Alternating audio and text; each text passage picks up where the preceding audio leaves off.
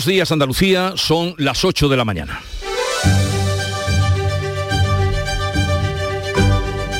En Canal Sur Radio, La mañana de Andalucía con Jesús Vigorra.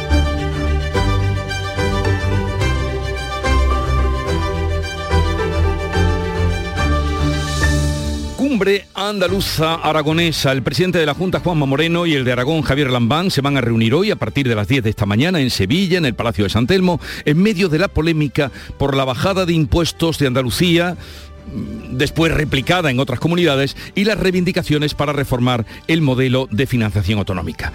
Por otra parte, el Banco de España rompe las previsiones de los presupuestos generales del Estado que hoy llegan al Congreso. El supervisor limita el crecimiento del año que viene al 1,4% y advierte del agotamiento de la creación de empleo y la inflación. Y también concluyó ayer la cumbre hispano-alemana, Madrid y Berlín van a presionar a Francia por la interconexión del gas para que, para que sea una realidad que esté en uso en el 2025. Por otra parte, la Unión Europea recuerda nuevas sanciones a Rusia y negocia también una reforma del mercado energético, porque ahora los 27 van a analizar a partir de hoy en Praga la propuesta de Bruselas de minimizar el efecto del gas en el precio de la electricidad, como ya hacen por aquello de la excepción ibérica España y Portugal. Y un apunte. El rey, ustedes saben que estuvo en Lebrija con motivo del centenario de Leo Antonio Nebrija. Pues bien, saliéndose un poco de lo que era la agenda oficial, fuese a comer al mediodía a una famosa venta jerezana altamente recomendable, de verdad. Tomó berza, tomó pescadito frito y un postre eh, propio de Jerez como es el tocino de cielo. La mañana de Andalucía. Social Energy. La revolución solar ha llegado a Andalucía para ofrecerte la información del tiempo. Jueves este, 6 de octubre, en el que nos esperan cielos nubosos en la vertiente mediterránea sin descartar chubascos ocasionales que pueden ir acompañados de tormentas y ser localmente fuertes y persistentes en el extremo oriental. Los cielos seguirán poco nubosos en el resto de Andalucía. Los vientos soplarán de componente este, con levante fuerte en el estrecho y las temperaturas máximas seguirán en descenso en el interior y con pocos cambios en el resto de la comunidad. Los termómetros van a seguir registrando en el día de hoy 32 grados en Sevilla y Córdoba y 23 en Málaga. El otoño llegó y vas a decir no a la subida de luz. Ahora ilumina tu hogar noche y día consumiendo tu propia energía y ahorra hasta el 90% en tu factura de luz gracias a nuestras baterías premium. Instalaciones garantizadas 25 años. Pide ya tu estudio gratuito en el 955 44 11 o socialenergy.es y aprovecha las subvenciones disponibles. La revolución solar es Social Energy.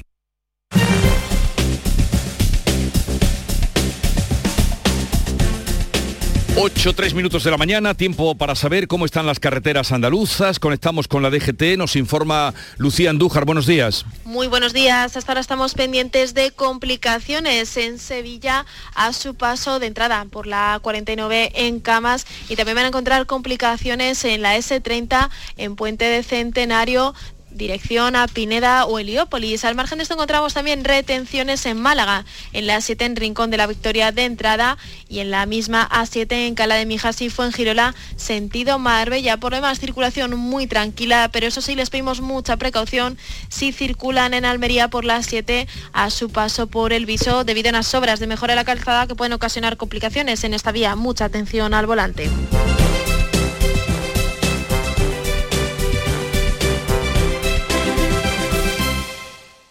¿Qué pasa, Eva? Me he enterado que vas a jugar a mi día de la once. Espero que me elijas a mí el día de tu boda. Fue mítico con el buffet de quesos del mundo, los bailes en tacataca de la tía Agustina. No me compares el día de tu boda con otros días como el de tu primer beso o el de tu comunión. Venga, Eva, elígeme. Tus fechas más especiales quieren hacerte ganar mi día de la once. Por solo un euro puedes ganar miles de premios. Elige bien porque uno de cada cinco toca. A todos los que jugáis a la 11, bien jugado. Juega responsablemente y solo si eres mayor de edad. En Canal Sur Radio, la mañana de Andalucía con Jesús Bigorra. Noticias. Cumbre de los presidentes de Andalucía y Aragón con la rebaja fiscal y la reforma de la financiación autonómica sobre la mesa. Será la mesa de San Telmo, que es donde se van a ver, donde va a recibir Juanma Moreno al socialista Javier Lambán en una reunión para unir esfuerzos sobre intereses que les son comunes. Manuel Pérez Alcázar. Entre esos asuntos está la necesidad de impulsar el corredor ferroviario central, una infraestructura clave que va a conectar el puerto de Algeciras con el norte de España. El portavoz del gobierno andaluz, Fernández Pacheco, asegura que Moreno y Lambán podrán abordar los dos grandes debates nacionales que lidera Andalucía, la rebaja fiscal y la reforma de la financiación. Eh, yo no acotaría eh, la reunión a, un tema nada más. Es verdad que eh, hay un tema que provoca la reunión, pero estoy seguro que los dos presidentes tendrán tiempo de abordar todos aquellos asuntos que sean de interés general para sus dos territorios, para Andalucía y Aragón, pero también para el conjunto del país, puesto que no hay que olvidar que los presidentes autonómicos son los representantes ordinarios del Estado en cada uno de sus territorios, ¿no? y estoy seguro que la reunión dará, dará para más. Lambán es uno de los presidentes autonómicos socialistas que se ha abierto a deflactar el IRPF como ha hecho Andalucía. Hace un año formó parte de la cumbre de las comunidades afectadas por la despoblación convocadas por el entonces presidente gallego Feijó para reclamar una reforma de la financiación como Andalucía y las comunidades infrafinanciadas, estas otras coinciden en reclamar un fondo de compensación transitorio mientras se reforma el modelo. La reunión de Moreno y Lambán llega un año después de que el presidente andaluz iniciara contactos con sus homólogos valenciano, murciano y gallego.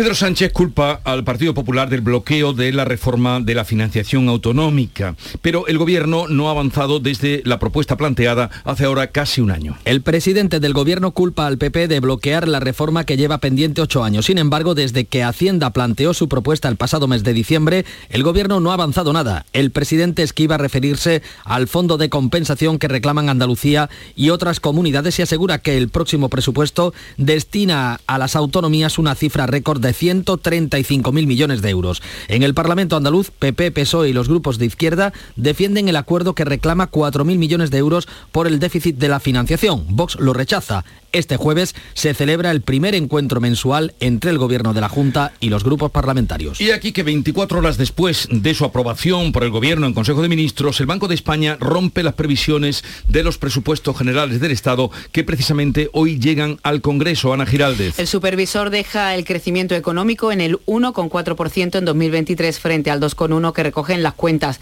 También vaticina un estancamiento del empleo y más inflación, que crecerá un 8,7% este año y escalará otro otro 5,6 durante 2023. Sin embargo, secunda el optimismo del Ejecutivo y coincide en que la economía va a crecer este año un 4,4%. La ministra de Hacienda presenta hoy en el Congreso los presupuestos y comenzará a negociar apoyos con los socios de investidura. Este miércoles, la vicepresidenta económica Calviño levantaba el aplauso de la bancada socialista en su réplica a las críticas del portavoz de Vox, Iván Espinosa de los Monteros. Ustedes están comprometidos en erradicar la riqueza. Nosotros preferiríamos erradicar la pobreza. Desde que ustedes han llegado a este gobierno, señorías, no conozco ningún español que haya prosperado. Pues tiene usted que revisar a sus amigos. ¿No conoce a nadie que perciba el salario mínimo interprofesional? ¿Que no conoce a ningún joven que ha conseguido por primera vez un empleo indefinido gracias a la reforma laboral? ¿Que no conoce a nadie que se beneficie de las becas? ¿Que no conoce a nadie que se beneficie de la sanidad pública? Sánchez insiste en que los presupuestos protegen a la clase media y trabajadora. La portavoz del PP, Cuca Gamarra, le acusa de comprar voluntades y distraer con los ricos, hablando de un impuesto a las grandes fortunas. Sus presupuestos son puro cálculo electoral. Usted necesita el dinero, que es de todos los españoles, para comprar voluntades. Y ya se lo están recordando sus socios, que le van a hacer sudar. Los socios de gobierno siguen enfrentados por el aumento del gasto en defensa en el presupuesto de un 25%. Podemos habla de deslealtad y el PSOE asegura que los morados conocían la subida de esta partida. España y Alemania, que concluyeron ayer en Galicia su cumbre, van a aumentar la presión para que Francia ceda a la construcción del gasoducto que unirá ambos países. Pedro Sánchez y Olaf Scholz piden fortalecer la capacidad defensiva y la autonomía energética de Europa. La cumbre hispano-alemana de La Coruña ha aunado fuerzas de ambos países para vencer la reticencia de Francia sobre la construcción de ese gasoducto, el MidCat. España y Francia quieren que esté en funcionamiento en 2025. Pedro Sánchez asegura que reducirá la dependencia energética energética de Europa. Lo que pide España y lo que pide, lógicamente, la península ibérica es estar interconectados, estar integrados en el mercado energético. creo que eso es bueno para Francia, es bueno para Alemania, es bueno para Europa y sin duda alguna, en un momento como el actual, a nosotros, en fin, a, todos los europeos nos, nos daría una mayor tranquilidad. Sánchez y Scholz defienden la autonomía energética y el reforzamiento de la capacidad defensiva de Europa, aunque no han hablado del escudo antimisiles que propone Alemania. La Comisión Europea propone nuevas sanciones a Rusia y extender a los 27 la excepción ibérica, la que ya eh, se viene aplicando en España y Portugal, o sea, el tope del precio del gas para producir electricidad. Beatriz Galeano. Se debatirá en la cumbre informal que comienza hoy en Praga con 40 líderes europeos y de su entorno, entre ellos el presidente del gobierno Pedro Sánchez. La presidenta de la Comisión, von der Leyen, presiona a los gobiernos para que acepten imitar la excepción ibérica y establecer así compras conjuntas para evitar que la competencia entre países sirva para encarecer el producto. Aprobar un tope al precio del gas, sobre todo, es una solución temporal hasta que tengamos desarrollado un nuevo índice de precios en la Unión Europea que asegure un mejor funcionamiento del mercado. Y la Comisión ha comenzado a trabajar en ello. Von der Leyen ha afeado a su país, Alemania, la concesión de 200.000 millones de euros en ayudas porque rompe su discurso de unidad. La presidenta también propone nuevas sanciones a Rusia que incluyen el tope al precio del petróleo y limitar aún más las importaciones de productos rusos y las exportaciones tecnológicas europeas. Moscú responde que no venderá petróleo a Europa si no respeta los precios de mercado. El alto representante de la Unión para Asuntos Exteriores, Josep Borrell, insta a asumir consecuencias. Pero por encima de las sanciones concretas, lo que es realmente importante es que los europeos entiendan que si hay un precio que pagar, ese precio merece la pena, porque si no pagamos este, acabaremos pagando mucho mayor. La Organización de Países Exportadores de Petróleo, la OPEP, liderada por Arabia Saudí, Rusia va a reducir la producción de petróleo, ya lo ha anunciado, para frenar la bajada de los precios. El Gobierno plantea un nuevo sistema de cálculo de la tarifa de la luz, la PVC, la que tiene uno de cada tres españoles, para que evite las oscilaciones del mercado y dé estabilidad a los consumidores. Pretende formar el precio a partir de varias referencias temporales en función del mercado diario. Se basa en una medición mensual, otra trimestral y una tercera anual. La vicepresidenta de Transición Ecológica, Teresa Rivera, ha asegurado en televisión española que calmará la volatilidad en la factura. Cuando el mercado mayorista de electricidad está tan distorsionado como en el momento actual, se nos han disparado los precios y hemos aceptado una volatilidad que no pueden soportar las familias españolas. La ministra de Industria avanzaba en estos micrófonos de Canal Sur Radio que ya trabajan para extender el IVA reducido de la luz y el gas o el bono a los carburantes a partir de enero elaborando ahora mismo una actualización, eh, un tercer plan de choque eh, que tendrá su eh, vigor a partir del 1 de enero del 2023 y por lo tanto será en ese contexto en el que reforcemos algunos de los eh, instrumentos de las medidas que pues ayer, que estuvo con nosotros la ministra Reyes Maroto, también garantizaba que los presupuestos del Estado contemplan el refuerzo de la industria aeronáutica, sobre todo, decía, en la Bahía Gaditana. Maroto respondía así a las críticas surgidas tras la apertura de una nueva planta de Airbus en Portugal, coincidiendo con la reestructuración de las plantas de Puerto Real y el puerto de Santa María. La compañía asegura que mantiene sus planes de conservar su carga de trabajo y empleo en la Bahía de Cádiz. Los trabajadores de Navantia, San Fernando, convocan un paro indefinido en protesta por el despido de un compañero. ¿Qué ha pasado, Salud Botaro? Pues que ahora mismo están celebrando una asamblea, tienen que ratificar esa huelga indefinida por ese despido de un compañero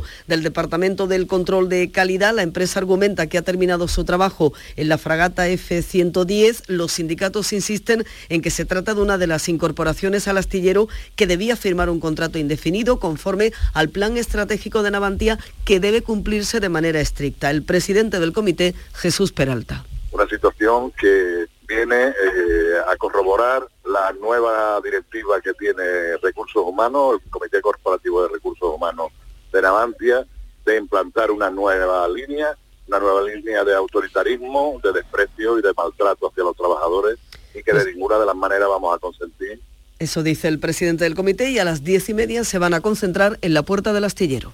Cuatro empresas presentan ofertas para adquirir los activos de la multinacional, los activos que tengan salida de la multinacional andaluza Abengoa. Pilar González. El alcalde de Sevilla, Antonio Muñoz, ha confirmado que existen estas cuatro empresas que han presentado ofertas para adquirir estos activos de la multinacional sevillana. Se lo ha dicho por teléfono la ministra de Industria. Para el alcalde es una gran noticia que supone una garantía de continuidad Tenemos la garantía de la supervivencia de Abengoa. Hoy podemos afirmar con rotundidad que Abengoa continuará en Sevilla, que mantendrá el empleo, que mantendrá la actividad con una nueva empresa que adquirirá los activos correspondientes de Abengoa pero eh, sin lugar a dudas es una gran noticia para Sevilla, para Andalucía y para la economía nuestra. La ministra de Industria, Reyes Maroto, ha explicado que el grupo de trabajo creado este verano por la Junta, el Gobierno y el Ayuntamiento ha conseguido el objetivo de acotar los activos y las líneas de negocio que podían salvarse de las 300 filiales, además de pagar los salarios de los trabajadores. La comisión de seguimiento del grupo de trabajo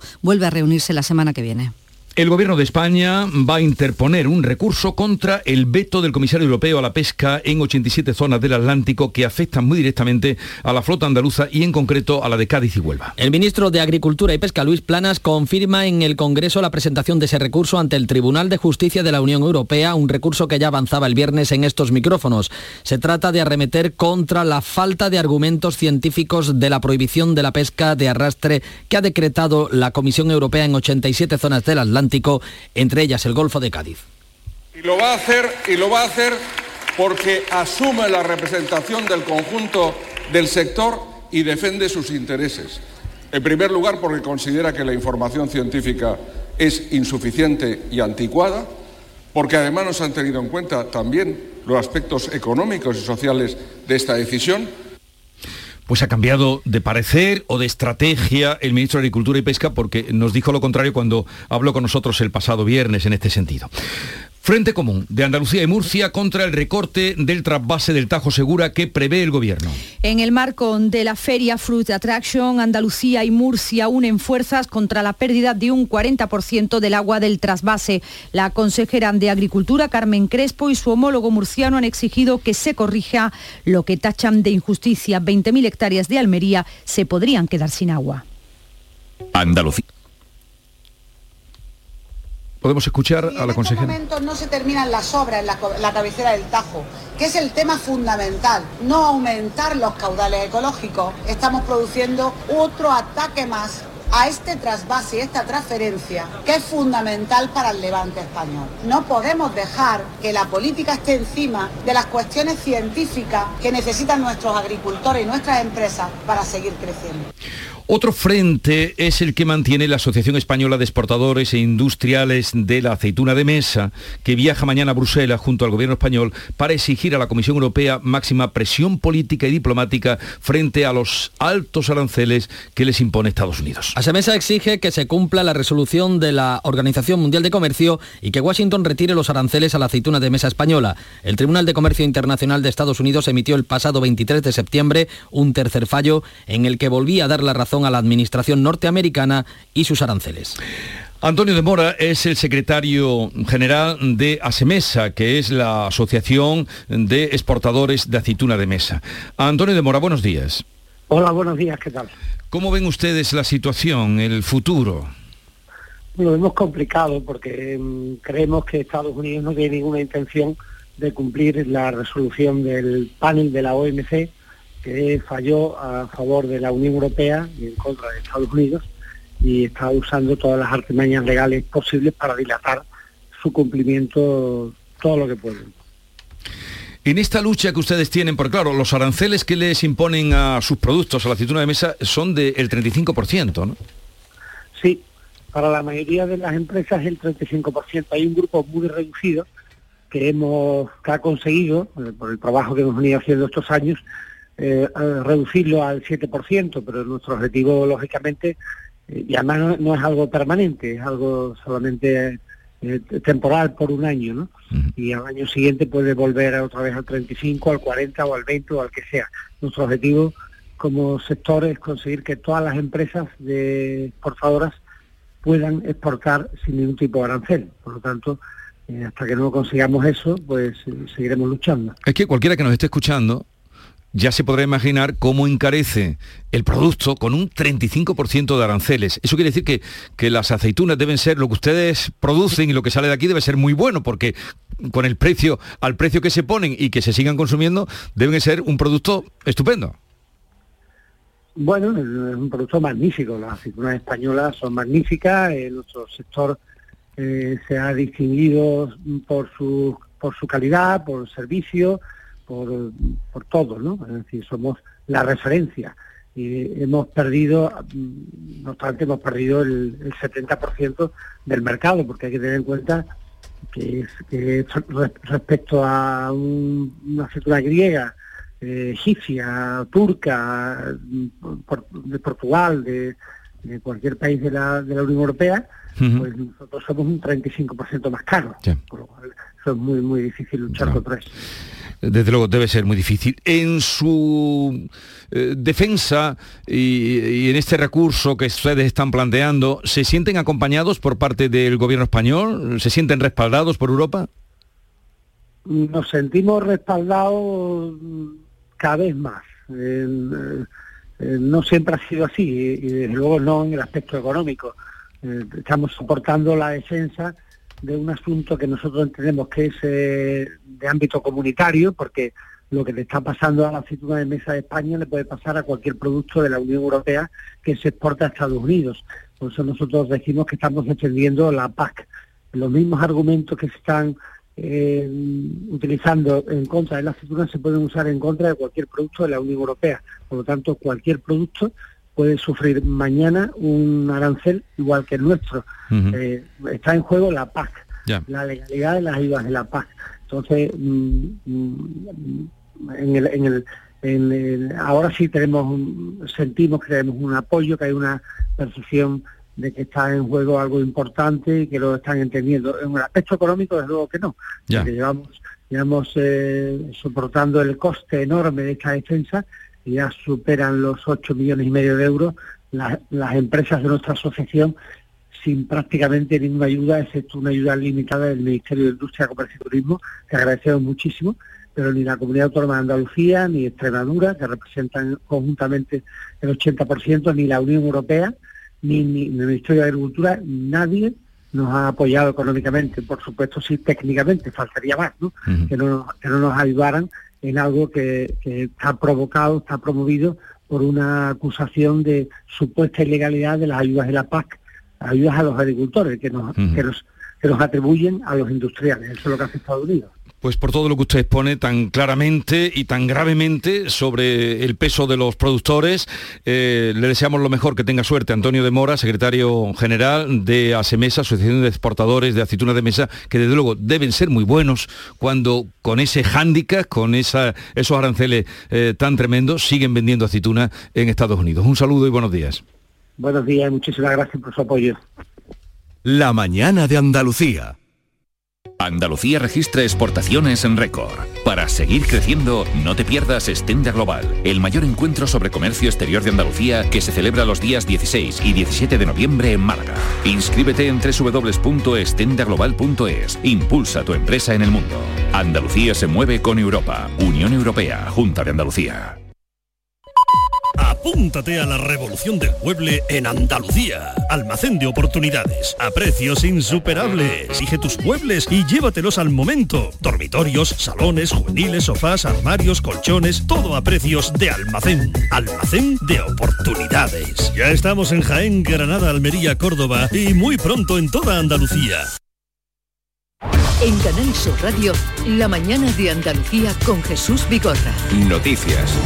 El Consejo General del Poder Judicial se reúne esta mañana sin consenso para cubrir las dos vacantes del Tribunal Constitucional. Los vocales de ambos sectores enseñan con su postura al presidente Lesmes la puerta de salida. Las negociaciones entre los sectores conservador y progresista se han roto este miércoles a pesar de la mediación del comisario de justicia de la Unión Europea la pasada semana. Los progresistas están dispuestos a buscar otra salida. Si la cita de esta mañana termina sin acuerdo, como todo lo apunta, el presidente del Poder Judicial, Carlos Lesmes, se vería empujado a cumplir su compromiso de dimitir.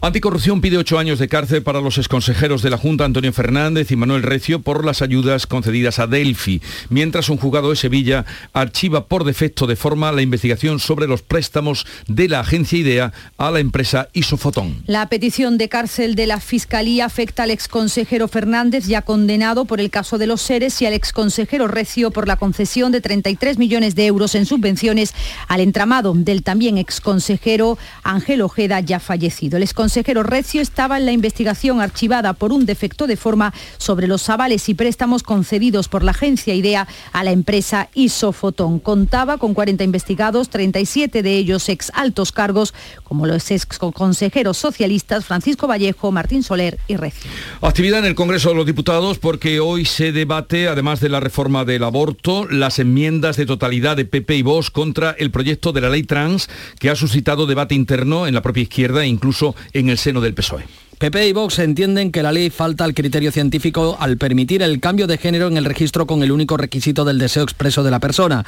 Lo previsible es que las dos enmiendas sean rechazadas y que la ley continúe con su trámite parlamentario, aunque tendrá un camino complicado, ya que cuenta con el rechazo de organizaciones feministas que han entregado al Congreso 24 enmiendas para modificar la terminología y el reconocimiento, eh, el reconocimiento de trans eh, que se reserva a las personas con disforia, es decir, aquellas que no se identifican con su sexo, con el que han nacido. La ley trans también cuenta con el rechazo de destacados socialistas como Carmen Calvo, presidenta de la Comisión de Igualdad. Y el Senado aprueba definitivamente la nueva ley de memoria democrática que se amplía hasta 1983 con Felipe González ya en el gobierno la existencia de violaciones de los derechos humanos. La Cámara rechaza los vetos de Partido Popular, Vox, Ciudadanos, UPN y no introduce ningún cambio al texto pactado con Bildu, Más País, PDCAT y PNV. La ley declara ilegal el régimen franquista y amplía hasta 1983, cinco años después de aprobada la Constitución y ya con el gobierno socialista, el reconocimiento de víctimas de violaciones de derechos humanos. Se da un año para crear una comisión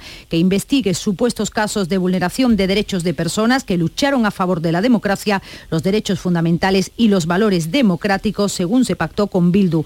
Al expresidente Felipe González no le suena bien la ley. Del proyecto de ley no lo he visto. Cuando lo vea les diré, pero sonarme no me suena bien.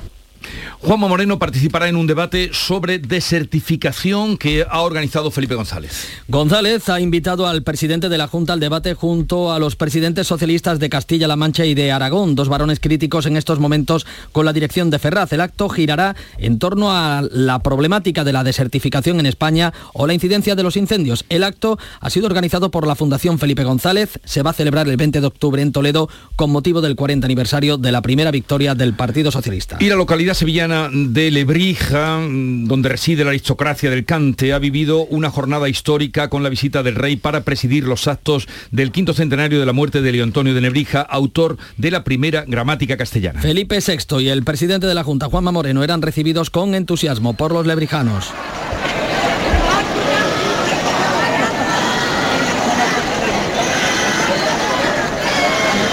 El monarca concluía su estancia con una reunión con la comunidad de regantes que ha transmitido su preocupación por la falta de agua. Pero la sorpresa la dio Felipe VI eh, al llegar, al aparecer en la popular Venta Esteban de Jerez, en la que hizo parada, como todo el mundo, para almorzar. Cuéntanos, Pablo Cosano. Bueno, pues, pues antes de las 3 de la tarde, según el establecimiento, recibieron la llamada de los escoltas solicitando una mesa. Cuando le confirmaron que había sitio, pues llegaron y 15 minutos después llegaba ya el rey. Eh, posó además con toda la plantilla. Ha sido el propio restaurante quien ha hecho público eh, la visita en redes sociales. Eh, pidieron al parecer una mesa en la sala, donde hubiera gente, no en un reservado. Tú sabes que este restaurante tiene muchos reservados, es muy privado, hay muchas reuniones allí. Pues nada, el rey quiso estar en la sala con el resto de clientes, alguno de ellos hizo fotos con él también. Optaron además por productos de la zona, almorzó berza gitana, pescadito frito, jamón y tocino de cielo y bebieron fino en rama. Venía de Lebrija y seguramente la ruta la escogía para pillar el aeropuerto, ya sabes que esa está en la salida, la venta está, está en la salida de la autopista y nada, lo que no pidió parece ser es un antojo, que tú sabes que es uno de los platos más conocidos de esta venta, que son las patatas con el jamón y el huevo frito.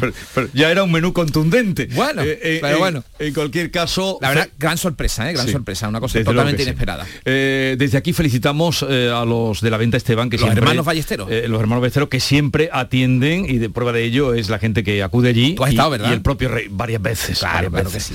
Y el propio rey que estuvo muy bien asesorado en ese sentido.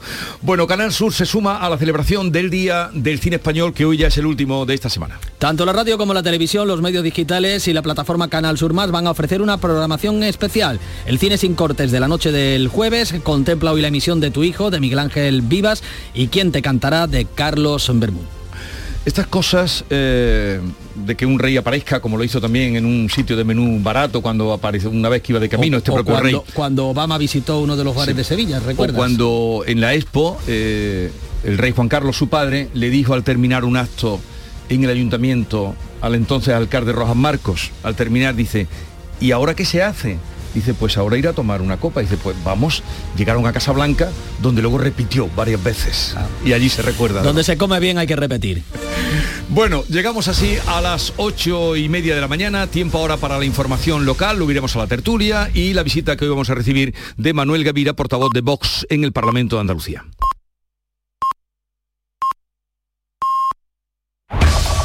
En la mañana de Andalucía de Canal Sur Radio, las noticias de Sevilla. Con Pilar González. Hola, buenos días. Hay cuatro empresas interesadas en hacerse con Gabengoa y eso supone salvar la actividad. Además, Sevilla reúne las principales condiciones del Gobierno para ser la sede de la Agencia Espacial Española. Y en lo deportivo, la afición sevillista pedía anoche la dimisión del presidente José Castro tras la derrota ante el Dortmund. Hoy el Betis juega en Roma. Enseguida se lo contamos, antes el tráfico. Apenas quedan retenciones en las entradas a Sevilla. En el interior sí que hay tráfico intenso en las principales vías de acceso y de salida. Y en cuanto al tiempo, de momento, cubierto. Digo de momento cubierto porque lo que se espera es que el cielo se despeje a lo largo de la mañana. Las temperaturas sin cambio. La máxima prevista es de 32 grados en Sevilla, Lebrija, 31 en Écija y 30 en Morón. A esta hora tenemos 20 grados en la capital. Tú pones toda tu ilusión en tu futuro y en Caja Rural nuestros expertos en planes de pensiones te ayudarán a alcanzarlo con éxito. Planes de pensiones de Caja Rural. Construyendo tu futuro seremos imbatibles. Ven antes del 31 de diciembre y obtén interesantes incentivos. Documento de datos fundamentales para el partícipe. Alertas de liquidez. Indicador de riesgo. Planes en promoción y condiciones en segurosrga.es. Atención Sevilla. Debido al gran éxito de público, la exposición Bodies se prorroga hasta el 30 de octubre. Cuerpos humanos reales. Bodies. Extraordinario, alucinante, educativa. Instalada en el centro comercial Plaza de Armas hasta el 30 de octubre. Venta de entradas en taquilla, exposición y en bodies.es. Cuatro empresas han presentado ofertas para adquirir activos de Abengoa, lo que supone garantizar la viabilidad de la multinacional sevillana. Con esta contundencia lo ha contado el alcalde de Sevilla, Antonio Muñoz. Tenemos la garantía de la supervivencia de Abengoa. Hoy podemos afirmar con rotundidad que Abengoa continuará en Sevilla, que mantendrá el empleo, que mantendrá la actividad con una nueva empresa que adquirirá los activos correspondientes de Abengoa pero eh, sin lugar a dudas es una gran noticia para Sevilla, para Andalucía y para la economía nuestra. Sevilla reúne prácticamente todos los requisitos que pide el Gobierno para ubicar aquí la sede de la Agencia Espacial Española, un aeropuerto internacional con conexiones directas con Bruselas y París, una industria aeroespacial, una buena oferta hotelera y también las instalaciones para albergar la sede que estarían listas en el primer trimestre del año, que es la fecha en la que quiere el Gobierno que entre en funcionamiento. Por ello dice la ministra de Industria, Reyes Maroto, lo dice aquí en Canal Sur, que Sevilla tiene muchas posibilidades. Una ciudad que ha hecho una apuesta clara por esta industria, por este sector y estoy convencida que bueno tiene muchas posibilidades, pero eh, será el comité que reciba esas candidaturas la que decida en base a, a las propuestas que reciban. De momento el turismo es el motor económico de Sevilla, el que está tirando de nuestra economía, lo dice el barómetro del Colegio de Economistas, que indica que la economía sevillana crecerá este año un 3,8%, dos décimas por debajo de la media andaluza. Deportes, Nuria Gaciño, buenos días. Muy buenos días. Tras caer anoche goleado por el Borussia Dortmund 1 a 4 en la Champions y tras anunciar de forma oficial el adiós de Lopetegui, comienza hoy la era San Paoli. En torno al mediodía está previsto que llegue el argentino, es por ello que se ha cambiado la hora del entrenamiento a las seis y media de la tarde. Antes está previsto que Lopetegui se despida en el estadio Sánchez Pizjuán. Esto decía anoche el ya ex técnico del Sevilla. ¿Sabes lo que pasa? Que uno no elige lo que sucede en la vida. Hay un refrán que dice que uno tiene que aprender a, a bailar bajo la lluvia, ¿no? No estar esperando a que termine. Y cuando llueve, pues hay que saber bailar bajo la lluvia. Creo que de verdad el sentimiento que, que me vino a la cabeza es de agradecer estos tres años. Lopetegui fue aplaudido por parte de la afición que dirigió sus críticas al palco. Y mientras el Betis intentará esta noche a las 9 ante la Roma puntuar para afianzarse en el liderato del grupo de la Liga Europa. Gracias, Nuria. En la agenda del día notamos que Cruz Roja celebra hoy en la Alameda de Hércules de la capital el Día de la Banderita con un circuito de actividades para mostrar los proyectos sociales y humanitarios que la entidad lleva a cabo con personas vulnerables. Habrá talleres, juegos y actividades diversas. Además, se está celebrando la Semana Anglo-Árabe de Sevilla en el Alamillo, organizada por la Asociación Española de Criadores de Caballo de esta raza equina. Participan 200 jinetes y caballos. En sucesos les contamos que la Guardia Civil investiga un conductor que circuló en sentido contrario, bebido y durante 35 kilómetros por la autovía de La Plata. Y en la agenda cultural varios asuntos, Festival de la Guitarra de Sevilla, que comienza hoy hasta el 22 de octubre, con 18 representaciones, y en el Icónica Fest actúa hoy Izal, después de que anoche Miguel Poveda cantara el himno de Andalucía de Manolo Sanlúcar de esta manera.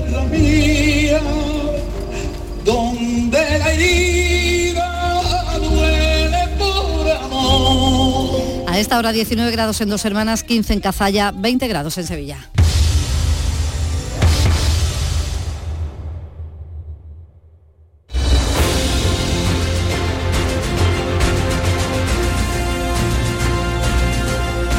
...8.35 minutos de la mañana, sintonizan Canal Sur Radio, esto es La Mañana de Andalucía y en un momento entraremos en tertulia de actualidad con Silvia Moreno, con Fernando del Valle y con Kiko Chirino.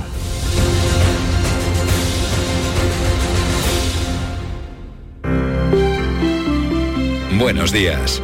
En el sorteo del cupón diario celebrado ayer, el número premiado ha sido 77.619. 77619. serie 28028. Hoy, como cada día, hay un vendedor muy cerca de ti repartiendo ilusión. Disfruta del día. Y ya sabes, a todos los que jugáis a la 11, bien jugado. La tarde de Canal Sur Radio con Mariló Maldonado tiene las mejores historias y las más emocionantes. Un programa para disfrutar de la tarde, cercano, pendiente de la actualidad, con un café con humor. Te escucho en tu radio. La tarde de Canal Sur Radio con Mariló Maldonado. De lunes a viernes a las 3 de la tarde. Más Andalucía, más Canal Sur Radio. Apúntate a la revolución del mueble en Andalucía. Almacén de oportunidades, a precios insuperables. Exige tus muebles y llévatelos al momento. Dormitorios, salones, juveniles, sofás, armarios, colchones, todo a precios de almacén. Almacén de oportunidades. Ya estamos en Jaén, Granada, Almería, Córdoba y muy pronto en toda Andalucía. Asegurarte en Montepío es muy diferente a hacerlo en otras compañías. Es como formar parte de una gran familia que lleva cuidando de los suyos más de 100 años. Descubre nuestras soluciones en salud, decesos, jurídico, retirada de carnet y mucho más, siempre a los mejores precios. Visita montepíoconductores.com. Montepío lo tiene cubierto. Sencilla, Sencilla, rápida, rápida, fácil de manejar. fácil de Así es la nueva app de Canal Sur Radio. Con todos los programas y audios destacados, los podcasts, emisiones en directo. Para que sigas conectado a nuestra programación y a los espacios que más te gustan y sigue. Cuando quieras, donde quieras. Descárgate ya nuestra app. Todo Canal Sur Radio, Radio Andalucía Información, Canal Fiesta, flamencoradio.com y Canal Sur Radio Música para ti. Cuando quieras, donde quieras. Más Andalucía, más Canal Sur Radio.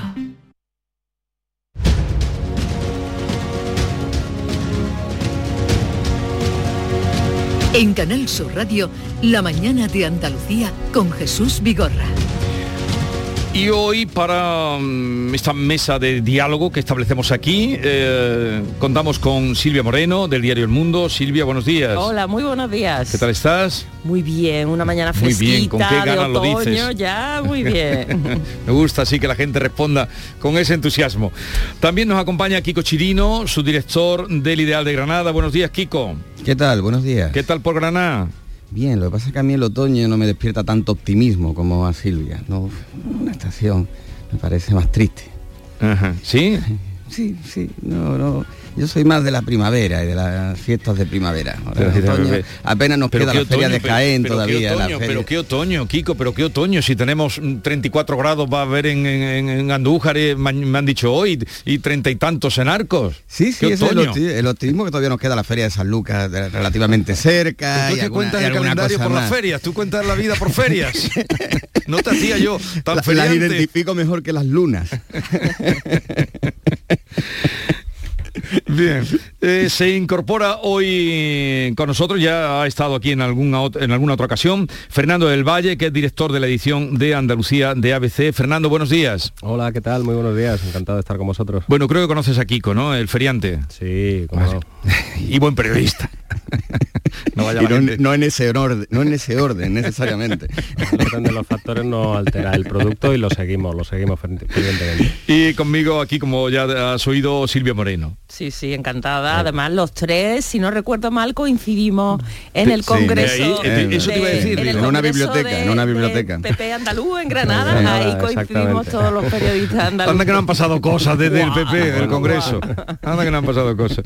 Bien, hoy tenemos a las 10 eh, una cumbre eh, andaluza aragonesa con Javier Lambán que viene, que será recibido en San Telmo con Juanma Moreno. ¿Qué creéis que puede mm, salir de ahí? O, en fin, eh, este encuentro que, ya hubo otro con Chimo Puig, ¿no? Eh, De, de Juanma Moreno. Sí, además de con Chimo Puig, aquello, aquel encuentro tuvo tuvo gran repercusión, ¿no? Y fue un poco eh, meter un poquito el palo en la rueda por parte del PP a la estrategia del PSOE E con el tema de la financiación, ¿no? Porque la comunidad eh, valenciana se alineó con los intereses eh, de Andalucía y las dos comunidades autónomas, los dos gobiernos regionales defendían lo mismo, ¿no? La urgencia por reformar ya el sistema de financiación con unos criterios similares. A ver qué da de sí el día de hoy, ¿no? Y si se centra en el tema de financiación, si se centra en el, debate que tenemos ahora encima de la mesa, en la, la política fiscal, ¿no?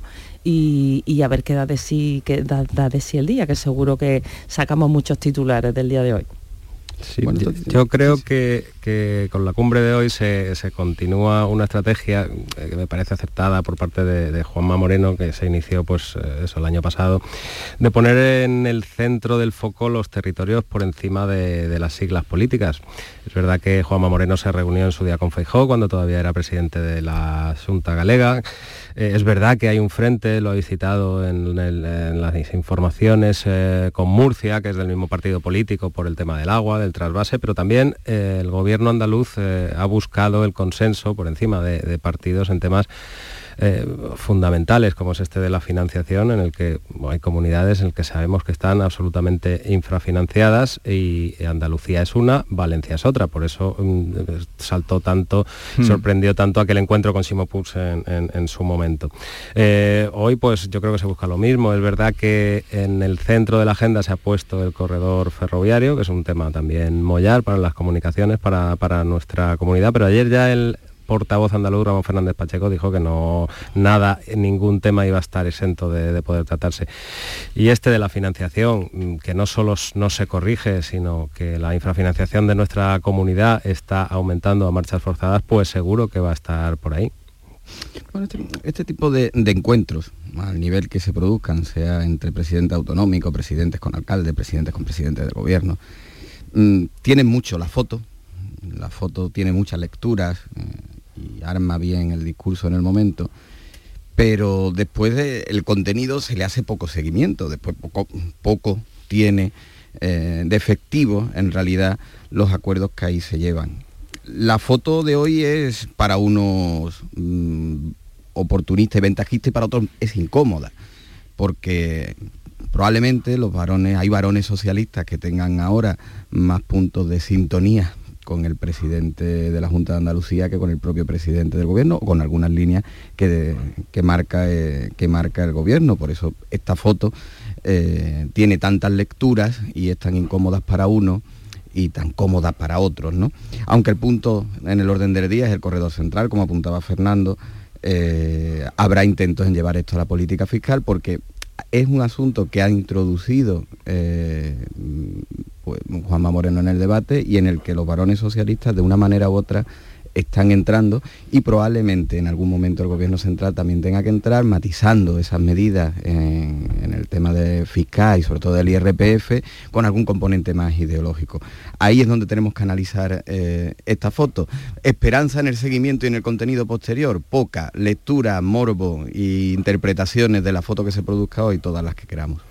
Claro, porque es que eh, la- la- no- el, el- el poco seguimiento, lo poco efectivo que son estas fotos, mm, bueno, de- eh, cuando se habló de la, de la financiación tenemos que recordar que la, la propia ministra María Jesús Montero era una de las grandísimas defensoras en su momento y logró un consenso institucional muy importante en el Parlamento de Andalucía cuando gobernaba el Partido Socialista en torno a esa infrafinanciación que tenía Andalucía y la necesidad de reformar un sistema de financiación eh, que a todas luces está absolutamente desfasado.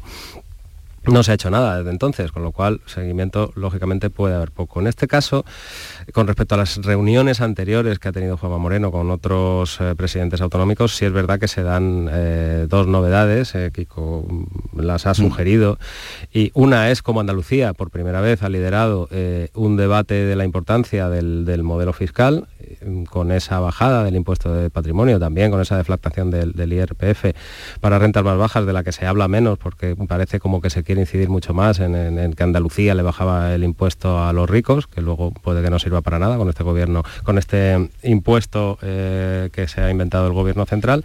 Pero también se produce esta foto en un momento en el que muchos varones socialistas parece que están empezando a oler a posanchismo. ¿no? Eh, ahí tenemos al presidente castellano manchego cada lunes y cada miércoles distanciándose de Pedro Sánchez, el propio Lambán con el que se reúne el presidente andaluz, que también eh, dice las cosas eh, como cree que tiene que decirlas por encima de, criterios de partido. Y con esas encuestas que están dando al Partido Socialista cada vez más pues por debajo del Partido Popular de, Rajoy, en el que pues muchos de estos varones que nos recordemos que el año que viene se van a tener que enfrentar a las urnas con esa losa que para ellos está significando eh, la gestión de, Pedro Sánchez, pues vamos a ver cómo les va. Son dos elementos novedosos en esta cumbre que no estaban antes y que creo que son de interés, sin duda, y que, le- como decía Kino, Kiko, le, le, generan muchísimo más morbo a la foto de hoy. No, y hay otro asunto también que me parece interesante destacar, ¿no? Tradicionalmente los ejes de la política siempre han discurrido eh, Madrid-Cataluña, ¿no? Que haya un encuentro de estas características, ¿no? Que Mm. Aragón, eh, el gobierno de Aragón y el gobierno andaluz se reúnan, haya cumbres eh, bilaterales entre comunidades autónomas de la periferia, que normalmente han, han estado un poco ajenas a los debates nacionales, es positivo, es positivo y también cuando el presidente del gobierno, eh, desgraciadamente, pues ahí tiene también un trato diferente según la comunidad autónoma y según el gobierno o los apoyos parlamentarios que necesita, ¿no? Ha podido cultivar más las relaciones con el gobierno eh, catalán, por ejemplo, con el, con el gobierno vasco y ha podido orillar otra- otras comunidades y entonces a mí me parece muy interesante que frente al eje Madrid, Cataluña y otros se, se produzcan estos encuentros entre comunidades autónomas es positivo. Eh, porque claro, tú, Kiko, el tema del corredor ferroviario, mm, desde Granada lo ves con otra perspectiva, ¿no? O, o con poca perspectiva, o con poco recorrido, ya que estamos hablando de ferrocarriles. Bueno, esto es una engañifa. Nosotros cumbres de ese tipo para resolver las conexiones ferroviarias de Andalucía Oriental en general, pues bueno, eh, el lunes tenemos otra aquí en Granada, ¿no? De todas las instituciones y de los empresarios, el próximo, lunes, ¿no? Aquí hay un debate abierto donde la Junta tiene que, que, mm, que reclamar los dos corredores, tanto el central como el mediterráneo. Ninguno de los dos está suficientemente resuelto y ese es el problema ferroviario a futuro. Eh, la desconexión que existe de la parte de Andalucía Oriental con el corredor mediterráneo todavía, insisto, no está suficientemente resuelta, por más que se quiera vender, pero ese es el problema del futuro, pero es que después tenemos un problema real, y el problema real es que Andalucía Oriental sigue mal conectada, no podemos decir en puridad desconectada en este momento, pero mal conectada por trenes con, eh, con, con Madrid y, y con el resto de, la- de las provincias, incluso con el resto de provincias andaluzas. Sigue mal conectada porque hay pocos trenes, eh, caros, porque los recorridos que se diseñaron en su día no iban por el trayecto eh, más lógico, sino por el más largo y, y además llenos, además llenos. Yo si quieres una, te apunto una única anécdota nada más. Estuve el lunes con, con la hostelería, la hostelería granadina y, anda- y andaluza en unas jornadas eh, donde se hablaba pues del modelo de gastronomía en las distintas provincias y les puse, mira, aquí tenemos un problema mayor y el problema mayor es que mm, los turistas es difícil, después una vez que, ten- que vengan a Granada y que vengan a Andalucía Oriental podrán elegir, pero es difícil que vengan, ¿por qué? Porque el lunes, el lunes ya no existía billetes de tren, ya estaban todos los trenes completos para viajar de Madrid a Granada el viernes y no se ponen más frecuencias. Nadie pone más frecuencias y estaban completos. Sigue ofreciendo Renfe un tren, una combinación de trenes que tardan en llegar de Madrid a Granada 10 horas y 57 minutos. 10 horas 57 minutos. Una combinación de una trenes, cara, ¿no? eh, Es, la- es lamentable, ¿no? Es que Sí, además sí, es. yo he sufrido mucho el tren de, de Sevilla a Granada, ¿no? Y, y- y es terrible, ¿no? Lo- el tema de, de la conexión, la falta de conexión ferroviaria de la provincia de Granada. Además que llueve sobre el mojado, ¿no? Granada estuvo eh, ma- algo más de tres años aislada, de 2015 Sí, sí, sí, sí. a Y 2018 uno tras otro. y uno tras otro y no se ponían soluciones encima de la mesa y esto eh, lastra eh, efectivamente como apunta Kiko para el turismo es nefasto pero es que lastra toda la economía de, de una de una provincia Toda, toda la economía, Silvia, y, y las expectativas de futuro que tiene nuestra región. Por ejemplo, Granada, que está pugnando por ser sede Mm. de esa agencia de la inteligencia artificial, pues eh, parece que está muy bien situada, se ha hecho un trabajo fabuloso desde la universidad, están todas las instituciones a una, eh, cumple con muchísimos de los criterios que, que- que- que con los por los que podría concedérsele eh, esta agencia, que sin duda sería un revulsivo interesante. Fijaos qué importancia la inteligencia artificial, que no estamos hablando ya ni, ni de la tapa, con todos mis respetos para la tapa de Sí, Granada, sí. ¿eh? pero qué bonito sería que, que Granada albergara esa sede. Pues las conexiones, eh, las infraestructuras eh, van a ser o pueden ser una lacra importante eh, en cuanto a los criterios de concesión de esa, de esa agencia. Fijaos en el puerto de Motril también, el único de España, creo que es, si no me equivoco, Correcto. me, me corregiría, que no tiene ferrocarril. ¿Cómo, cómo, puede, ¿Cómo puede progresar, cómo puede desarrollarse un puerto así? Y es verdad que llueve sobre mojado. Llevamos hablando de, de estas conexiones ferroviarias, de los corredores, tanto el central como el Mediterráneo, años y a las obras a paso de tortuga, que seguiremos escribiendo sobre ellas. Seguirán produciéndose estas reuniones de reivindicación que cada vez atraen a más empresarios y demás, pero no vemos que nada de ello se termine haciendo realidad. Pero lo que decía el Kiko, ¿de qué sirve ir con una embajada a traer gente si no hay posibilidad de que lleguen, ¿no? Ya está todo lleno el lunes. Eh, Mm. Bueno, otro asunto que quería tratar, hay mucho sobre la mesa, a ver que nos da tiempo. Eh, El viernes hablé con el ministro de Agricultura y Pesca, que nadie le puede negar que sabe de, de la responsabilidad que tiene, lleva muchos años, fue consejero de Agricultura, lo conocen todos los agricultores, su nombre lo saben todos. Y me dijo que para nada recurrirían ante el tribunal, lo habló como estrategia, que no era procedente, que, recurrir ante el Tribunal Europeo la mm, prohibición de la pesca de arrastre que afecta a 120 barcos andaluces. En cambio, ayer sorprendió en el Congreso que dijo que van a recurrir ante el tribunal. Bueno, habrá visto, no sé, ¿qué, qué os parece? Hombre, en, otro- en otros ministros a lo mejor que no son tan conocedores de su cartera, pero el Luis Plana es verdad que es un gran experto en agricultura, es un gran experto en Europa y si ha cambiado de criterio de manera tan tan clara, ¿no? Porque fue una intervención suya en el Congreso de los Diputados. Ayer sí ya lo soltó, que van a recurrir. que van a recurrir, habrá algún margen de, de conseguir algo, porque desde luego eh, la noticia no puede ser peor para, para la- la- los barcos andaluces que están afectados, que, que pescan de esta manera, ¿no? Y entonces habrá cierto margen de maniobra. Mm, Yo lo, lo- lo que, la- salvo, salvo que la situación haya cambiado mucho en tan pocas horas, que puede ser, que puede ser. Eh, esto nos lleva a pensar que el Luis Planas que te respondió a ti actuaba y respondía según sus criterios y su experiencia, y el que respondió en sede parlamentaria, pues lo hacía con- como político y con un argumentario político. Eh, yo la posición política eh, que lleve a este recurso no la veo. eh, tampoco de- tan descabellada ni inoportuna porque es una posición en la que probablemente se encuentren los dos partidos mayoritarios.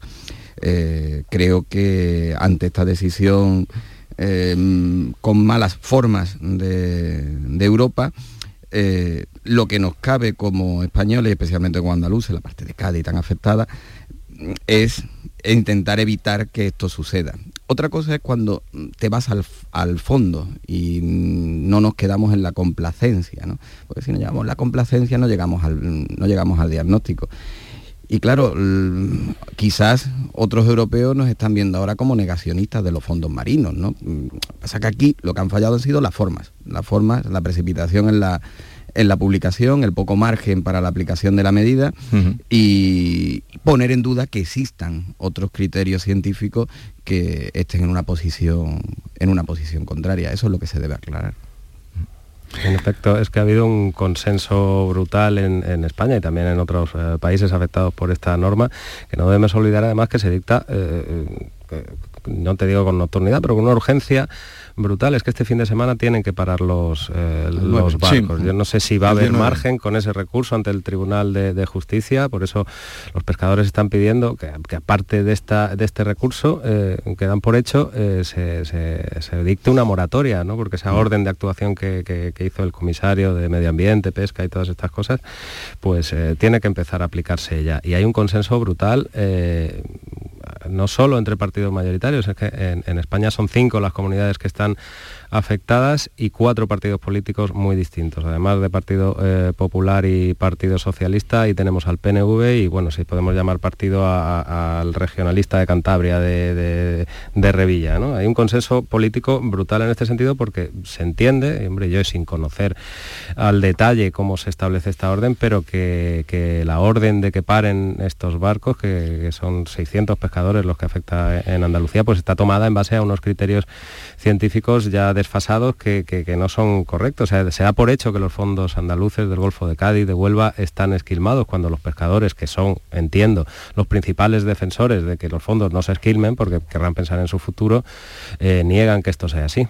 Hay que veremos qué margen hay para que no tenga que parar esa flota. A mí me sorprendió cuando lo vi ayer en el Congreso, como también me sorprendió, y hoy lo recogen mucho, eh, muchos periódicos, eh, la, intervención en 40 segundos de Nadia Calviño, que provocó eh, los aplausos de toda su bancada, obviamente, pero también unidos los de Podemos, ¿no? Con toda la... Si usted que no conoce a ningún español que se beneficie de la acción de este gobierno, pues tiene usted que revisar a sus amigos.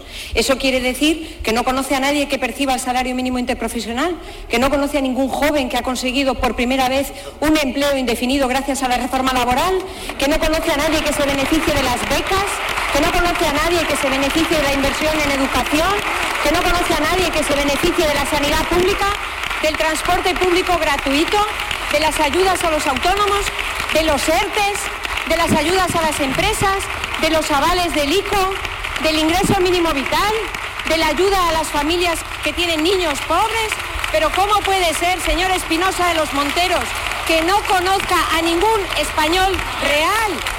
Respondía así a Espinosa los Monteros de Vos. Hay algún periódico que dice hoy de tecnócrata a killer, la titula.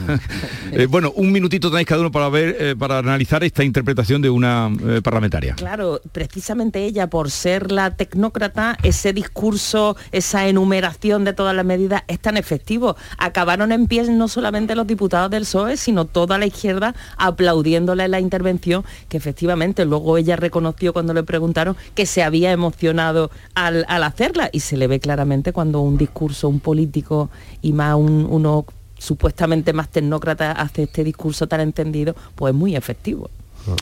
Yo, veo difícil que en 40 segundos alguien pase de ser tecnócrata poco menos que la pasión. Sí, pero yo creo que son un poco pasarse, ¿no? los extremos donde han ido, ¿no? Pero yo lo que tampoco especifico es cuántos de, esos españoles de esas categorías debe de conocer uno y tenerlos por amigo para ser un español real, que en sí mismo es un criterio subjetivo, ¿no? Porque hay otros españoles que no por voluntad o por, o por progreso, por lo que sea, no forman parte de esa categoría y no sé si entonces habitan en la irrealidad o ni siquiera tienen la consideración de españoles. De todas formas, lo que dijo la, ministra, todo lo que expuso la ministra, yo lo considero real, todas esas medidas lo considero real. El problema que tiene el gobierno es que no son creíbles. Esa es la gran contradicción, que pese a ser real lo que ayer dijo la ministra, muchos de los españoles, no sé si los reales o no, no se creen eso que cuentan. Yo creo que la sorpresa que nos, genera este, esta conversión de la tecnócrata burócrata europea en una killer política, como, como has dicho, es que eh, el gobierno socialista está muy necesitado de estas buenas noticias y, ahí la sorpresa que incluso también eh, los diputados de Podemos se alzaran, se levantaran y, aplaudieran tan rabiosamente. También es verdad mm, creo yo que Vox se la puso votando, ¿no? porque esas posiciones tan maximalistas de Vox pues muchas veces eh, terminan por caer un poco en ridículo y le dan el argumento al contrario. Eso ya sucedió en los debates eh, para, en las elecciones autonómicas con Olona cuando pintaba una Andalucía pues eh, paupérrima y, claro, al final terminó pasando lo, lo que pasó. Es cierto que Calviño se reivindicó, se reivindicó políticamente, pero a mí lo que no me deja tranquilo es que al final aquí de lo que estemos presumiendo es de que mm, prácticamente todos los españoles al final están necesitando de una paguita, están necesitando de una ayuda del gobierno. Yo creo que deberíamos presumir de todo lo contrario. Eh, escuchamos la música de Jesús y creemos que... no, yo porque nos estamos acercando a los nueve. Eh, lo que quizá también ha sorprendido es porque no estamos habituados, mm, no solo ella como vicepresidenta y tal, de sino a discursos mm, apasionados en, eh, el Parlamento. Y sonó, también sincero, ¿no? Luego ya dijo también hmm. eso. en, lo que, en, lo que, ella cree. ha salido, lo que ella cree. Y lo que ella defiende. Lo, que ella defiende, me ha salido del alma, pues sonó sincero, porque hay otros otros diputados que tienen otro estilo, otras maneras de contar las cosas, y en el caso de ella, pues sonó sincero. Yo no sé si Vox estará ahora echando de menos a Macarena Olona, que también hacía unos discursos muy muy encendido y muy aplaudido en su fila. Y en este caso, pues la, ministra, pues efectivamente levantó a toda la izquierda. No, no, sorprende que haya tanta contraposición entre una réplica del PSOE a Vox, que debería ser normal, igual que nos sorprende que haya acuerdo entre socios de gobierno. Estamos llegando a las 9 de la mañana, eh, continuamos.